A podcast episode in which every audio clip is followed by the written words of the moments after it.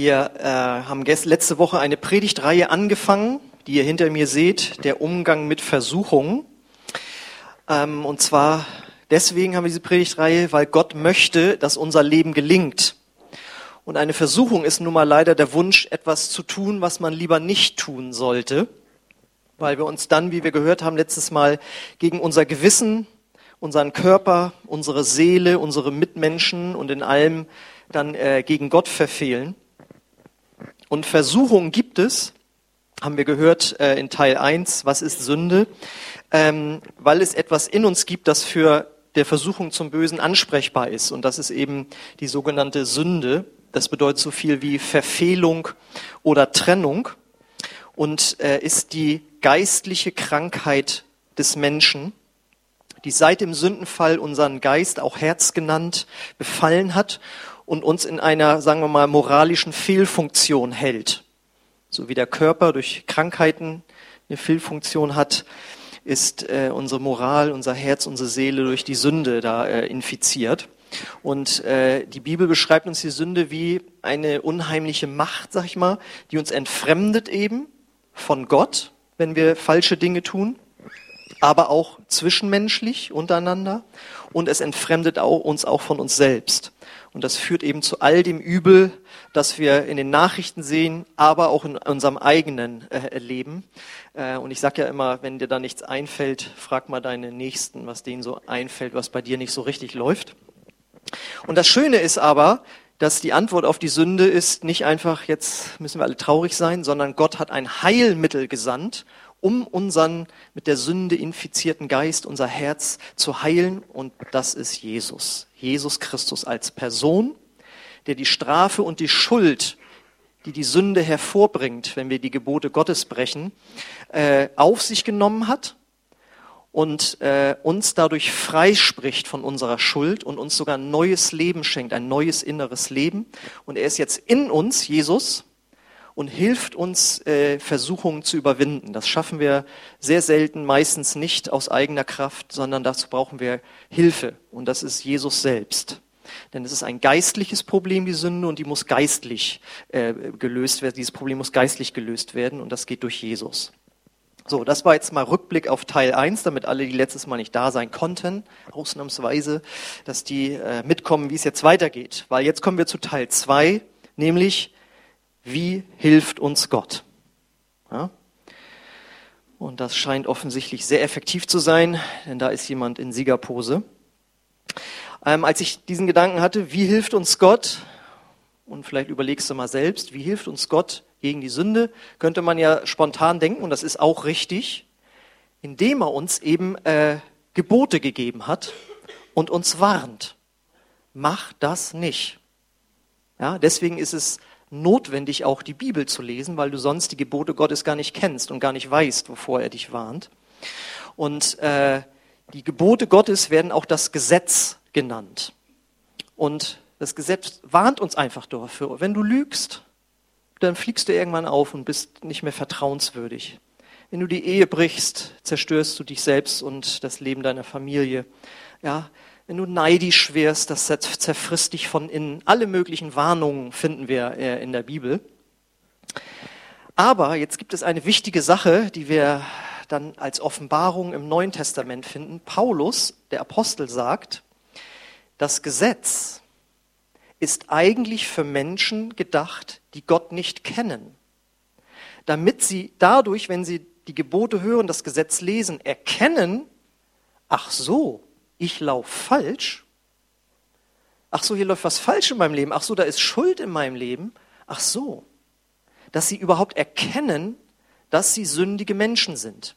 Das ist sowieso der erste Schritt zum Christsein. Wenn du nicht erkennst, dass auch du in deinem Leben gesündigt hast gegen Gott, dann äh, wird es schwierig mit dem Christsein, weil du dann gar nicht weißt, warum du Jesus brauchst. So, und jetzt gibt es ein Problem mit dem Gesetz obwohl uns das ja zur Warnung irgendwie gegeben ist, sagt Paulus, das Gesetz entfaltet eine ganz eigenartige Dynamik.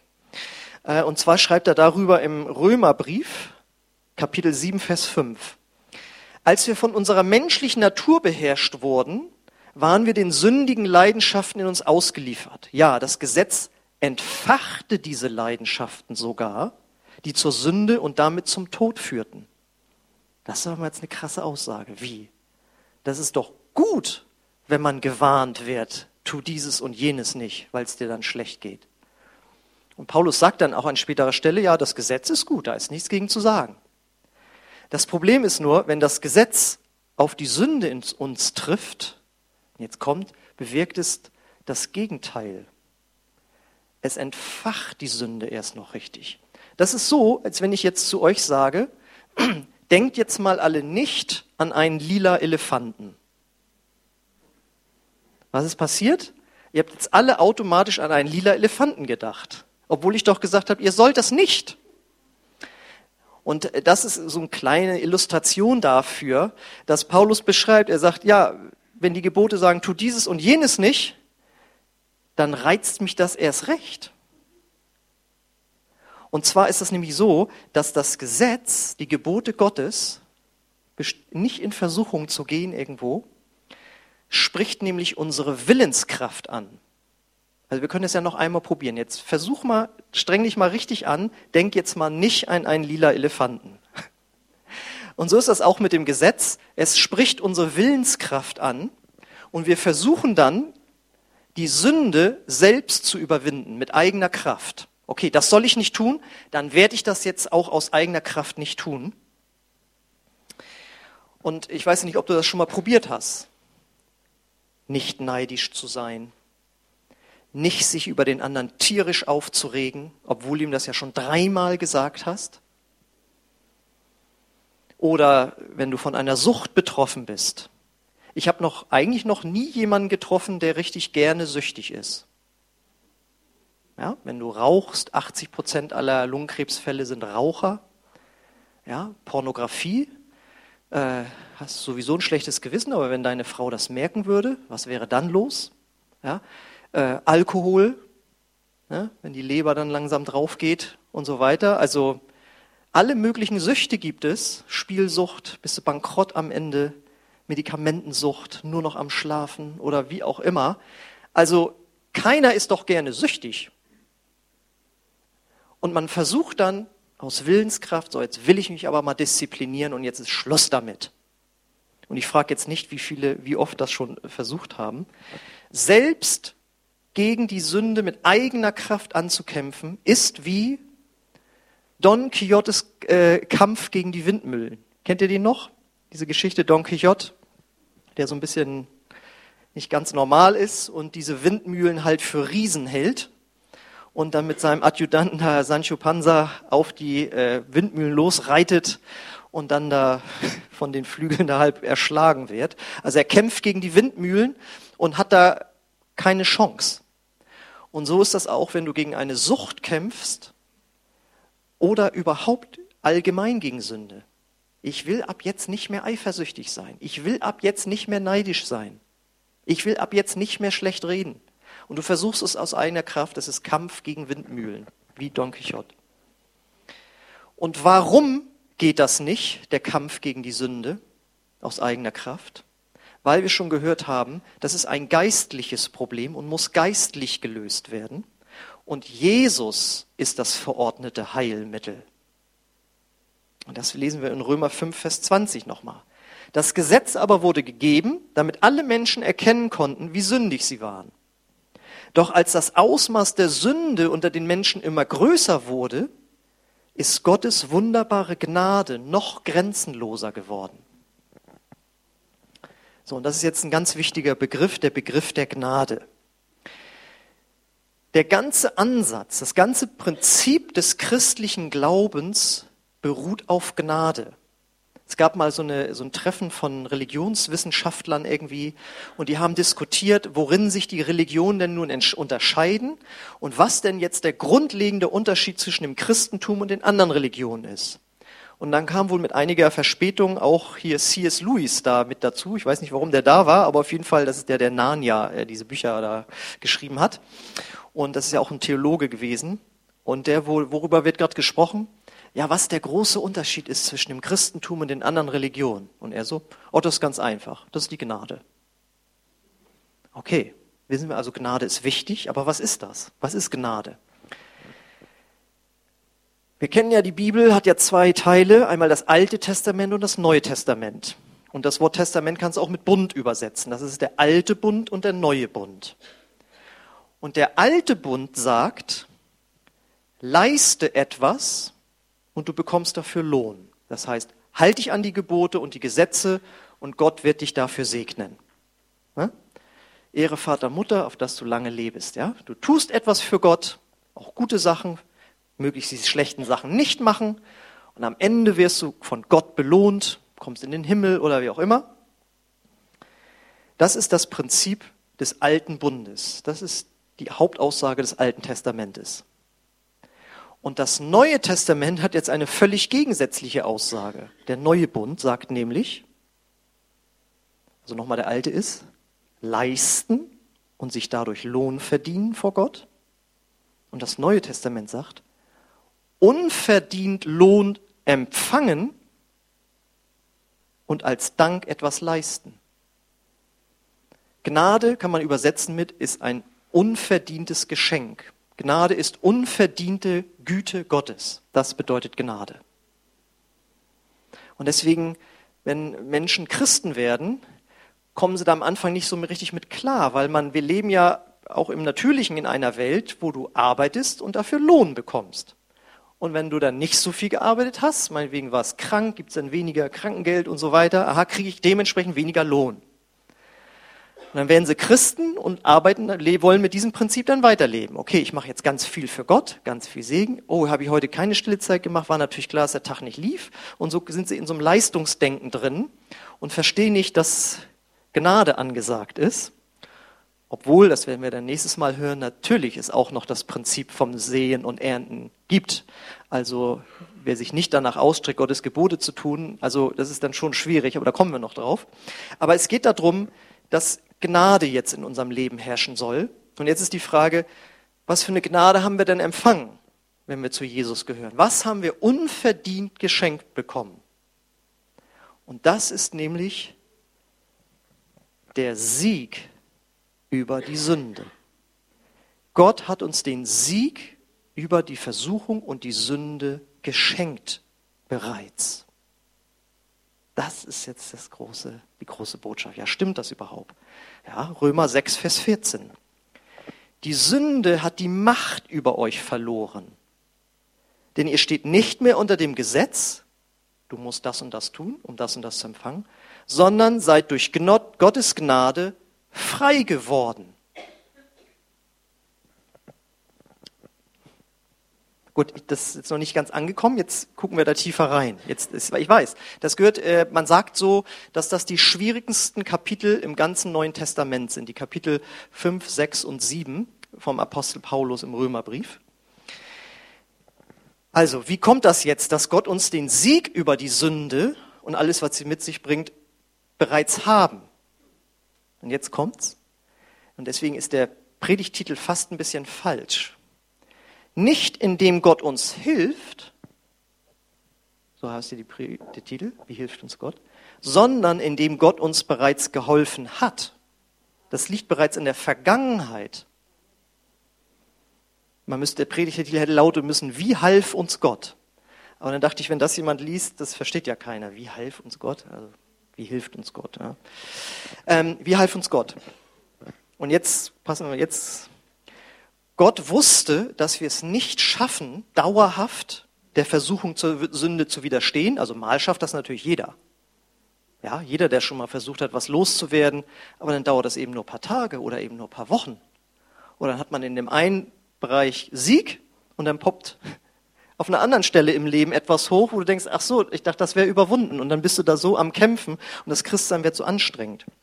Also Gott wusste das, dass wir das nicht dauerhaft hinbekommen und hat deswegen eine ganz dramatische, drastische Maßnahme ergriffen, nämlich er hat den Sünder in uns getötet. Krass hier, ne? Sonntagmorgen. Getötet. Er redet von Mord und Totschlag da auf der Bühne. Er hat den Sünder getötet. Römer 6, Vers 6. Unser früheres Leben wurde mit Christus gekreuzigt, damit die Sünde in unserem Leben ihre Macht verliert. Nun sind wir keine Sklaven der Sünde mehr. Der Sünder in uns, das heißt der, der Mensch, der ohne Jesus war. Wir haben ja letztes Mal gehört, wir waren tot in unseren Sünden. Ja? Musste sterben, weil er nicht verbesserungsfähig war. Angeguckt ist nichts zu holen. Und das ist jetzt ganz wichtig, das zu verstehen. Und das ist eine Offenbarung, die uns nur Gottes Wort gibt. Da kommt mit der Erfahrung keiner drauf. Ja, das ist eine Offenbarung, die der Heilige Geist dem Apostel Paulus gegeben hat. Jesus hatte das in den Evangelien schon angedeutet, dass er gesagt hat, wer die Sünde tut, ist der Sünde Sklave, aber wen der Sohn frei macht, den macht er frei. Das, schon, das hört sich schon mal gut an, aber keiner wusste genau, wie das jetzt funktionieren soll. Und der Apostel Paulus hat dann von, vom Heiligen Geist die Offenbarung bekommen, wie sich das genau verhält. Und das verhält sich eben so, dass wir in unserem alten Menschen gestorben sind und äh, das ist diese Offenbarungserkenntnis. Darüber müssen das, deswegen sagt Paulus auch ganz oft, betet, dass ihr geöffnete Augen des Herzens habt, um zu verstehen, was Gott euch alles geschenkt hat. Und wie jemand sagte, wir beten für alle möglichen Sachen, aber wir beten nicht das, was das Neue Testament uns sagt, wie wir beten sollen. Ja? Geöffnete Augen des Herzens, um das reiche Erbe zu erkennen, die Kraft, die uns ist, in uns ist. Das, Im Epheserbrief könnt ihr solche Gebete finden, könnt ihr mal nachgucken. Gut, und darum geht es jetzt. Ähm, das müssen wir im Herzen geistlich verstehen. Und wichtig ist eben, nicht die Sünde starb oder die Sünde war auf einmal weg, sondern wir sind gestorben. Und deswegen, wenn wir das glauben, sollen wir Folgendes tun. Römer 6, Vers 11. So auch ihr. Haltet euch der Sünde für tot Gott aber lebend in Christus Jesus. Da ist was ganz Neues passiert in deinem Leben.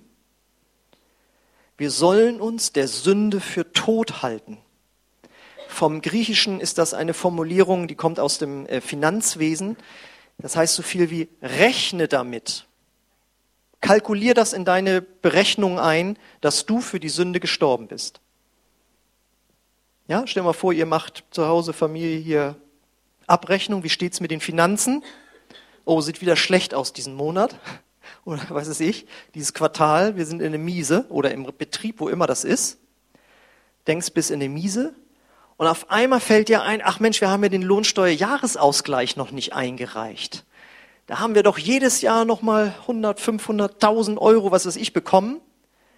Wenn wir das jetzt noch mit einberechnen, dann sind wir ja wieder im Plus. So, also so sollst du damit rechnen, in deinen Alltag, in dein Leben mit einbauen, dass du der Sünde gestorben ist. Da sollst du fest mit rechnen. Oder man könnte auch sagen, daran sollst du glauben. Und das bedeutet, die Sünde ist immer noch da und die lockt auch immer noch zur Versuchung hin, der nachzugeben. Aber du bist gestorben. Dich interessiert diese Verlockung nicht mehr. Dann habe ich mal eine interessante Geschichte vor über 20 Jahren schon gehört. Die werdet ihr hoffentlich auch nicht vergessen. Man kann sich das so vorstellen. Ein verheirateter Mann führt einen sehr liederlichen Lebensstil. Also, seine Frau ist weg. Ist auch gut für sie, weil wenn sie da ist, ist er meistens so betrunken, dass er sie schlägt.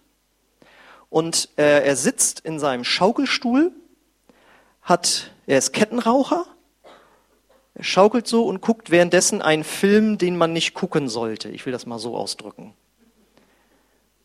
Ja, also sind mehrere Versuchungen im Raum und die Erfahrung zeigt, wenn seine Frau noch reinkäme, dann wird er wieder aggressiv werden und sie schlagen. Also Sünde um ihn rum. Und dann schaukelt er da so und auf einmal kriegt er einen Herzinfarkt. Und die Frau kommt rein und er ist dann, das ist noch am Schaukeln da irgendwie. Der Film, der Pornofilm läuft immer noch, die Zigarette glimmt noch. Normalerweise, wenn er sie sieht, wird er aggressiv. Also alle Versuchungen sind da, aber er reagiert gar nicht. Er ist nämlich tot. Die Sünde ist immer noch da, aber er ist tot und kann auf die Sünde jetzt nicht mehr reagieren. So. Und das bedeutet es quasi, wenn Gott sagt, ihr seid der Sünde gestorben. Die Versuchungen, die werden nicht weggehen. Also solange wir in dieser Welt leben, wird es nicht so sein, dass es keine Versuchungen mehr geben wird. Aber du bist gestorben gegenüber diesem Machtanspruch, diese Sünde gegen dir, über, gegenüber dir hatte. Und das bedeutet, wir können die Sünde nicht ignorieren, aber wir können jetzt Nein sagen. Aufgrund der Kraft Gottes, die in uns ist. Denn oben steht ja, wir sollen uns in Christus für lebendig halten. Und deswegen sagt Paulus in Römer 6, Vers 12, Lass nicht die Sünde euer Leben beherrschen, gebt ihrem Drängen nicht nach. Und warum kann er das so sagen? Ihr seid ja der Sünde gestorben. Die hat ihren Machtanspruch verloren. Und jetzt kommt der Merksatz für die Predigt, was die ganze Sache hier aussagt. Da habe ich von Christian Köln neulich beim Alpha-Kurs gehört. Er reichte mir das Essen an. Ich hatte schon viel gegessen, wollte eigentlich nicht mehr. Also es war wie eine Versuchung.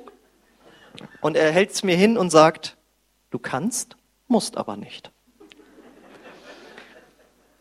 Und das ist, so ist das mit der Sünde. Die Versuchung kommt und du kannst der, der, also du kannst der Versuchung nachgeben. Musst aber nicht mehr.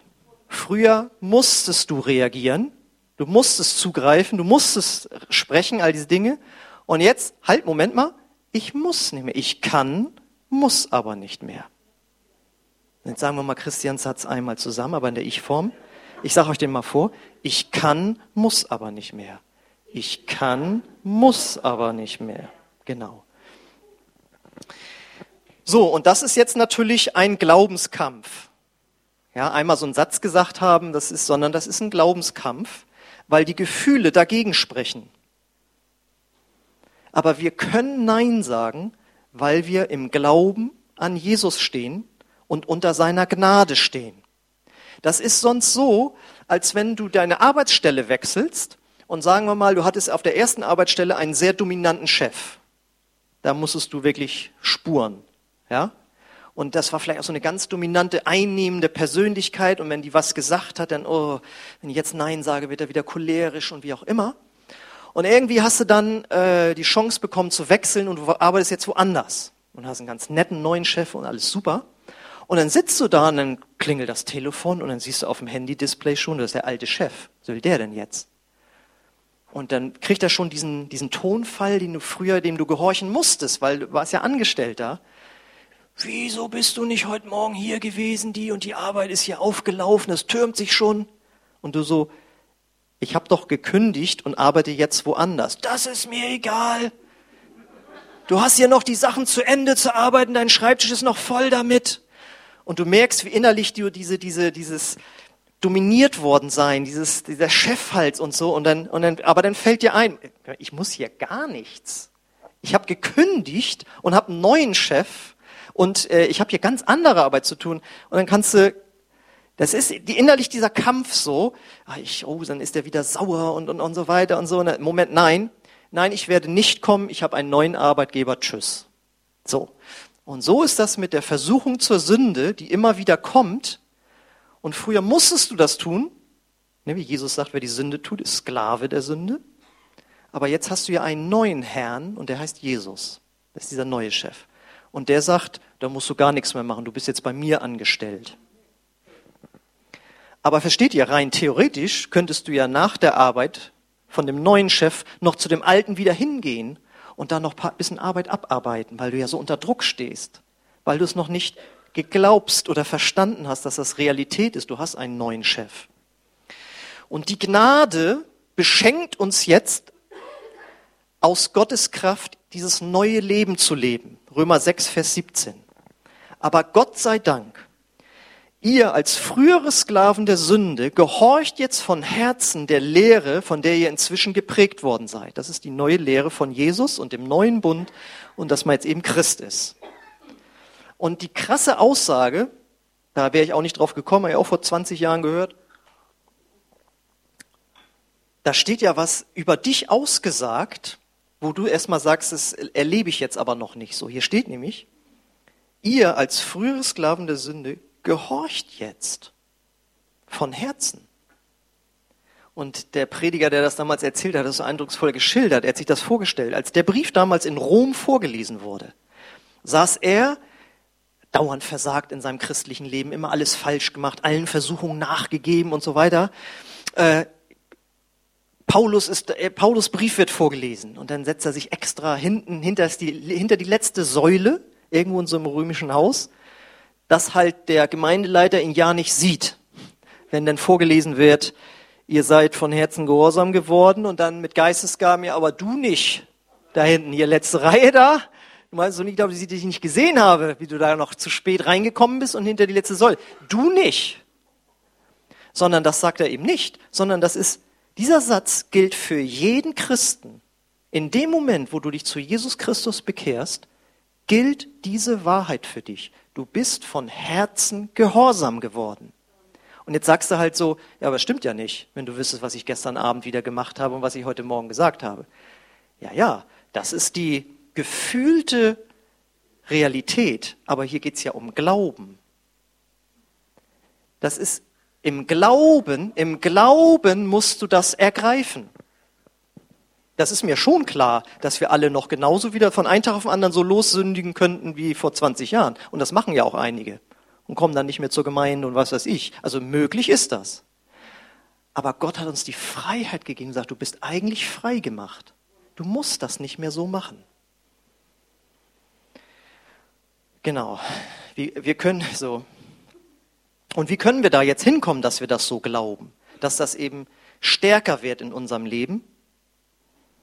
Indem wir davon hören bzw. lesen. Denn die Bibel sagt, der Glaube kommt durch das Hören des Wortes Gottes. Und deswegen ist die Hausaufgabe für euch alle mal, wie jetzt, jetzt sollen wir auch noch was machen? Ich denke, alles Gnade und so, ja, aber äh, äh, das ist, äh, das, die Gnade hat mit Glaube zu tun und der Glaube kommt durch das Hören des Wortes, also musst du dich mit dem Wort beschäftigen. Lies doch mal einfach zu Hause, einfach mal Römer Kapitel 6 durch. Ich hoffe, dass du jetzt nicht mehr nur noch Bahnhof verstehst, nachdem du diese Predigt gehört hast. Äh, und dann erweiterer Zusatz, auch Kapitel 5 und Kapitel 7, weil das gehört eigentlich zusammen. Eigentlich kannst du sagen, kannst du einmal Römer 1 bis 8 lesen, so, ne? Das baut sich ja auf.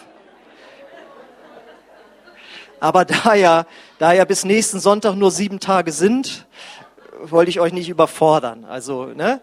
mal so ein ganzes Kapitel lesen.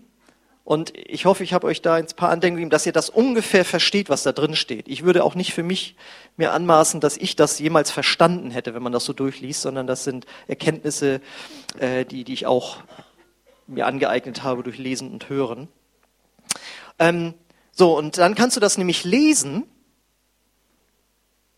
und dann kannst du das, wenn du willst, jeden Tag lesen. Und dann kannst du das anwenden auf das, was dir Mühe macht. Und als ich das alles nochmal so gedacht habe, so dachte ich, das kenne ich doch irgendwo her. Genau, das ist nämlich die Parallele zur körperlichen Heilung.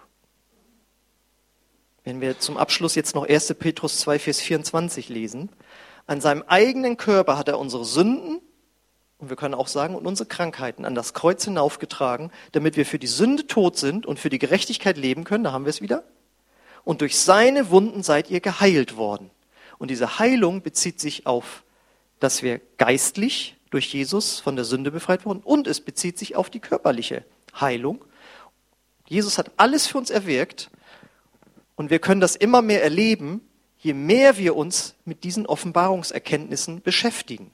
Und das war jetzt so heilsam für mich, weil wenn man immer über Heilung regelmäßig predigt, aber selbst auch krank wird, und dann vielleicht nicht Heilung erlebt, könnte man denken, da sollte ich mal lieber nicht mehr drüber predigen.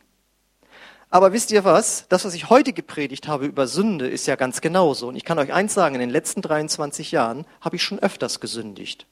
Also wenn ich nicht mehr predigen dürfte, obwohl ich noch sündige oder krank werde, die, im Johannesbrief steht sogar, wer sagt, dass er nicht sündigt, ist ein Lügner.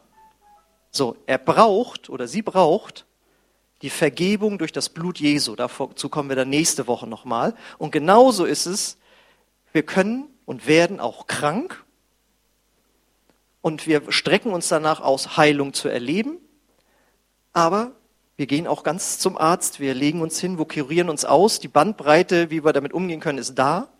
Aber potenziell hat Jesus alles erwirkt, was zur Heilung und zur, wenn du so willst, Sündenfreiheit da ist. Und wir haben im Grunde genommen ein Leben lang damit zu tun, dieses Erlösungswerk zu begreifen. Deswegen die geöffneten Augen des Herzens. Versteht mal, was Gott für euch getan hat, was er euch geschenkt hat.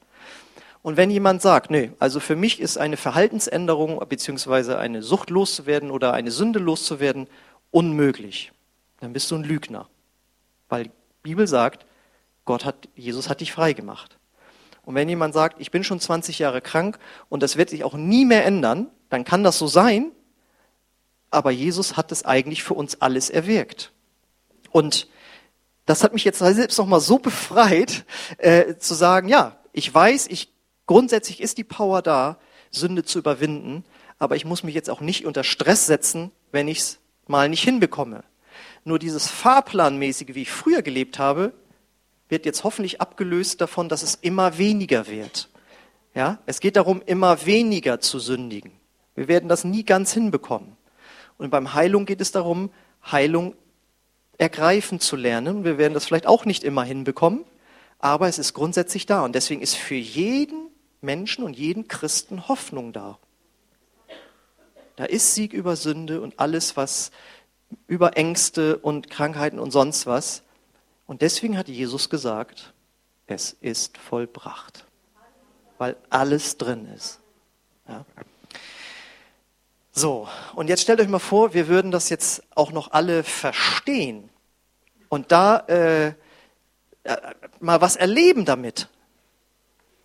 Das wäre ja so stark, dann wären wir Leute, die, äh, die sich verändern, wo Veränderung da ist und wo gleichzeitig die Entspannung da ist, okay, ich bin schon in einigen Dingen vorangekommen, aber da ist noch was vor mir und ich bin trotzdem immer noch von Gott geliebt und ich bin trotzdem immer noch dabei, weil ich die Sache ernst nehme und möchte, dass Gottes Gnade in meinem Leben die Herrschaft ist, die immer größer wird. Und die Herrschaft wird immer größer, je enger wir an Jesus ranrücken. Indem wir sein Wort lesen, indem wir zu ihm beten, indem wir in christliche Gemeinschaft gehen. Ja, und auch all die Schritte gehen, die wir beim nächsten Mal noch hören werden, weil das ist unerlässlich. Ja, weil sonst ist es so, ach so ist das, habe ich verstanden, alles klar, dann weiß ich jetzt, wie es geht. Ähm, das ist ein lebenslanger Prozess, da im Glauben reinzugehen. Und während unsere Band schon mal nach vorne kommt, frage ich dich, hast du ein Problem mit immer wiederkehrenden Sünden? Und damit ist eben nicht nur eine Sucht gemeint, sondern auch die ewige Eifersucht. Was das ich? Ja? Hast du damit ein Problem? Und wenn wir ehrlich sind, müsste jeder jetzt hier was sagen. Ich auch. Das ist nämlich Ehrlichkeit, dass wir sagen, ja, da ist immer noch ein Kampf in mir zwischen diesem alten Menschen, der eigentlich tot ist, der immer dann wieder irgendwie wie so ein Zombie rauskommen will und dann, wo wir dann sagen müssen, hier Schnauze und so, ne? Ähm, und diesem neuen Menschen, der so leben möchte, wie Jesus das gefällt. Dann, ent, wenn das so ist bei dir, dann entdecke die Macht der Gnade, indem du dich damit beschäftigst. Es ist nicht ausreichend, diese eine Predigt gehört zu haben und zu sagen, wie mal jemand sagte nach einem Seminar über Gnade. Gut, jetzt haben wir das auch gehört, nächstes Thema. Ja, und das so ist zum Beispiel, deswegen reden wir jetzt hoffentlich am Mittwoch in den Kleingruppen darüber und jetzt nicht eine Andacht über Evangelisation oder so, sondern das jetzt mal vertiefen. Wie ist das eigentlich bei dir? Hast du schon mal die Macht der Gnade in deinem Leben erlebt? Wie hat sich das ausgewirkt? Wie könnte, wie könnte man denn noch mehr Sieg erleben? Wie könnten wir uns da gegenseitig helfen? Wie auch immer. Genau, und dann die Frage an dich, wenn du hier bist, kennst du Jesus schon persönlich, der deine Sünden vergeben hat, aber du hast es noch nicht angenommen für dich, der du noch ohne Jesus lebst? Und die Frage ist an dich, möchtest du Jesus nachfolgen? Weil der wird dein ganzes Leben zum Positiven verändern, wenn du dich auf ihn einlässt. Und auch die Frage an dich, wenn du schon mal dichter an Jesus dran warst, bist du vielleicht von ihm weggekommen, weil du der Versuchung nachgegeben hast, die dir gesagt hat, also ohne Jesus ist das Leben viel einfacher. Dann hast du heute verstanden, das liegt nicht an Jesus oder am Gesetz, sondern es liegt daran, dass du die Gnade, die Gott dir geschenkt hat, noch nicht ganz verstanden hast. Und das ist gar nicht schlimm, weil wir alle haben das noch nicht ganz verstanden. Aber wir anderen sind an Jesus dran geblieben und du hast dich leider entfernt. Dann lade ich dich ein, heute wieder zurück zu ihm zurückzukommen. Und jetzt singen wir ein ganz wunderbares Lied. Das sagt nämlich, jeder Mensch braucht Erbarmen, braucht einen Erlöser. Und der heißt Jesus. Und über den haben wir jetzt eine Menge gehört. Deswegen dürft ihr von Herzen mitsingen und danach bete ich dann für euch. Amen.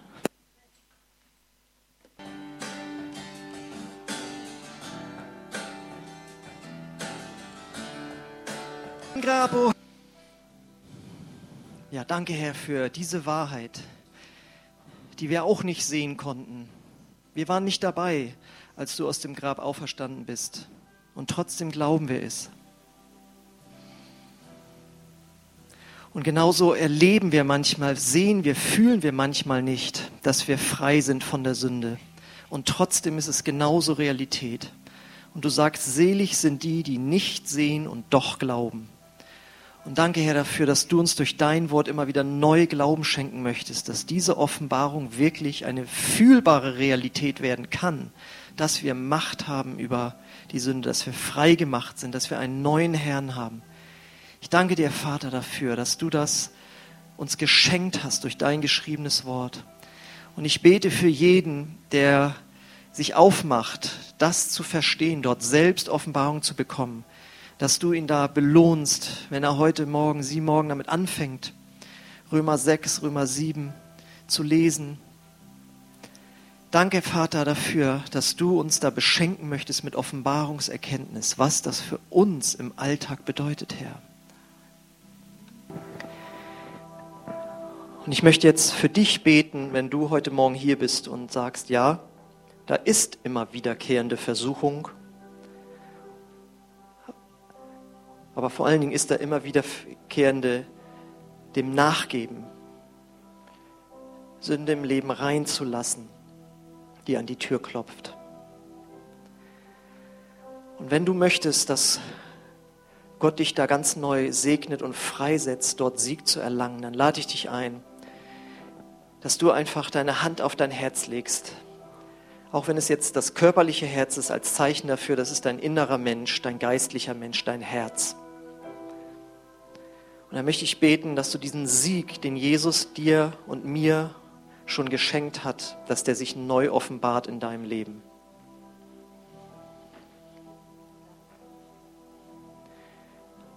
Halleluja. Danke, Vater dass du jetzt hier bist und du siehst jedes Herz, das sich nach dir ausstreckt.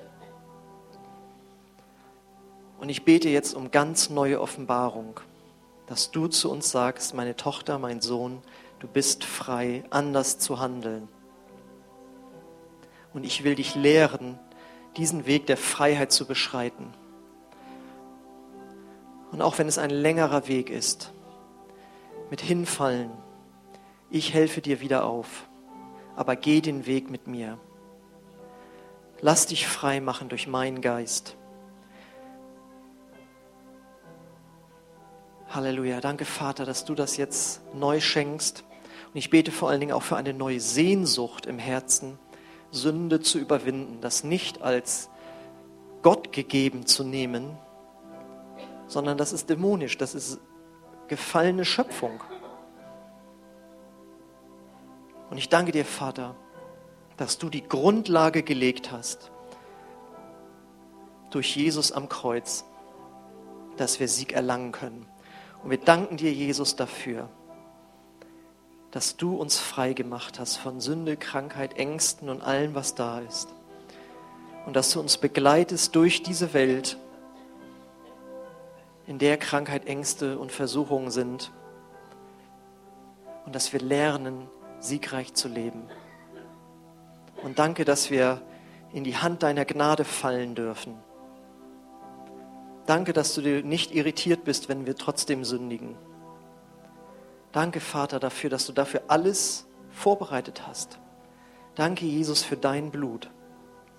Und danke für die Realität dieser Kraft. Und ich bete, dass jeder, der sich da heute nach ausstreckt, das neu erlebt in seinem Alltag, in seinem Leben. Danke, Vater, dafür. Danke, dass du uns mit allem Segen in der Himmelswelt gesegnet hast, den wir brauchen. Es ist alles vollbracht. Wir preisen dich darüber, Jesus. Wir preisen dich, wir danken dir dafür, Herr.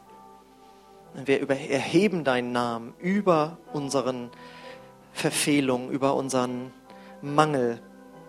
Wir beten, dass du uns neu in den Sieg hineinführst, Herr. Danke dafür. Halleluja. Und während unsere Augen geschlossen sind, möchte ich fragen, wer ist heute Morgen hier, der Jesus zum ersten Mal in sein Leben als Erretter und Erlöser aufnehmen möchte? Wenn du noch gar nicht Vergebung deiner Schuld hast, dann wirst du verloren gehen in Ewigkeit. Es ist ein weiter Weg zwischen Himmel und Hölle, der ist unüberbrückbar. Aber du kannst heute die Entscheidung treffen, Jesus nachzufolgen und ins Himmelreich einzugehen, wenn du stirbst.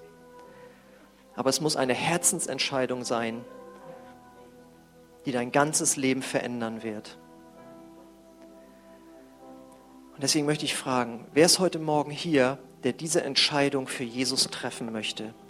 Dann möchten wir gleich gemeinsam alle laut mit dir beten, dass Jesus in dein Herz kommt. Aber du musst dich entscheiden, diesen Schritt zu gehen. Deswegen fordere ich dich heraus oder ja, eine Herausforderung möchte ich stellen.